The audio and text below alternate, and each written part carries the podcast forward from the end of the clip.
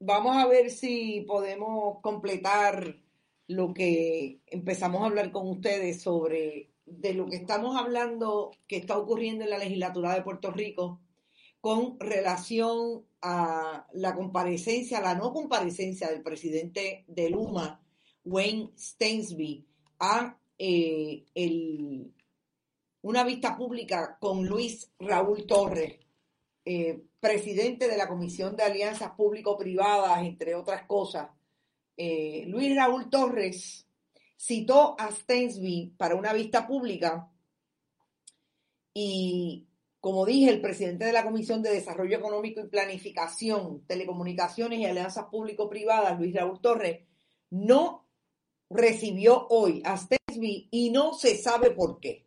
Vamos a empezar porque Luis Raúl Torres fue bastante enérgico en crítica contra eh, el presidente de Luma y la vista pública estaba pautada para hoy, para hoy en el Salón de Audiencias 1 de la Cámara. Stainsby anoche envió una comunicación a la comisión eh, supuestamente excusando a el presidente de Luma y diciendo que estaba disponible miércoles, jueves o viernes de la próxima semana que yo sepa, usted no le puede imponer su calendario a la legislatura de Puerto Rico. Y así como nosotros vimos la cara de Stainsby cuando hizo una conferencia de prensa que parecía que estaba un poquito como que algo le apestaba, yo creo que el presidente de Luma está manejando lo que es las diferentes ramas de gobierno y establecer que no va a seguir las instrucciones de nadie, como si realmente llegara a Puerto Rico a mandar independientemente de que es un contratista del gobierno de Puerto Rico. A mí me dio la impresión de que esa es la imagen que está estableciendo Stainsby diciendo que no va a ir y que está libre, está disponible para la semana próxima. Pero ¿y cómo es que un contratista del gobierno puede decir ¿Cuándo va o no va a una cita de la legislatura? Yo entiendo que lo que dice Luis Raúl Torres, Luis Raúl Torres es, yo no voy a ir al tribunal hoy, pero si no viene el 23, voy a ir al tribunal a pedir una orden de desacato. A mí lo que me preocupa es que los legisladores de Puerto Rico están siendo bien manos de seda con estos personajes.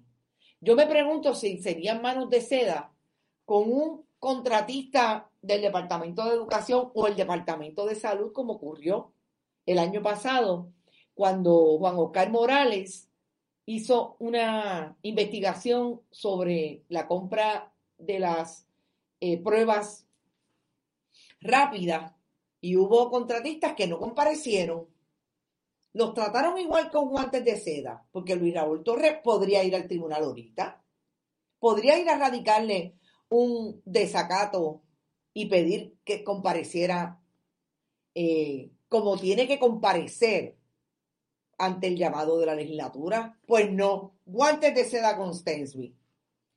Eh, dijo que si Stensby no comparece a esta próxima vista, que es el 23 de junio, insisto, alias el miércoles próximo, acudirá al tribunal para que el presidente de Luma sea citado bajo apercibimiento de desacato dijo que el requerimiento, eh, adicional a este requerimiento, se supone que el presidente de Luma entregara a la comisión 48 horas antes, además de comparecer, datos sobre las brigadas establecidas, el número de empleados y puestos que integran las mismas y las regiones y municipios que cubre cada brigada.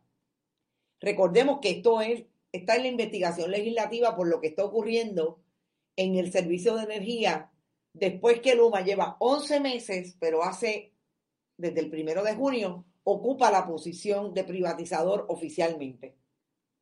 Además, debe proveer la cifra de empleados que laboran en el centro de llamadas y su dirección. Ay, bendito sea Dios. Esos son los que hablan inglés eh, o los que tienen una directora que solamente habla inglés y reparte galletas cuando la gente está esperando. Las querellas radicadas desde el primero de junio al presente y la cifra de cuáles de estas han sido atendidas. Toda esa información tenía que haberla provisto el señor Wayne Stainsby. y a esta comisión con 48 horas de antelación a este día de la vista pública. Tampoco cumplió con ese requerimiento. Este señor y esta compañía insistentemente ocultan información al pueblo de Puerto Rico. Dice Luis Raúl Torres para las gradas. No ha cumplido con ninguno de los requerimientos que se le han realizado, tanto con requerimientos escritos como aquí en vista pública. Cuando él compareció el 21 de marzo, o sea, vamos por partes. Me quiere decir a mí Luis Raúl Torres que Stensby está violentando, está desacatando, más que violentando, las órdenes que le ha dado la legislatura de Puerto Rico y todavía no lo han llevado al tribunal. Eh, esto es lo que pasa cuando los legisladores que están allí sentados o le tienen miedo al blanco gringo que vino como privatizador. A mí esto se me parece tanto a aquella época eh, de la invasión estadounidense, pero más aún cuando más tarde hubo la intervención que tuvo siempre los grandes intereses en la caña y el café, que había gente que no se atrevía a meterle mano a los que llegaron a ocupar esas eh, posiciones desde la invasión con relación a esos dos productos específicamente. Se me parece mucho a cómo es que eh, venía aquel de allá y había gente que le tenía miedo. Dice, dice Luis Raúl Torres, Stensby cree que tiene inmunidad para hacer lo que quiera con los fondos públicos de Puerto Rico. Cree que puede andar campeando sin respeto a la Asamblea Legislativa, a la Cámara de Representantes, al Senado de Puerto Rico y a nuestro pueblo.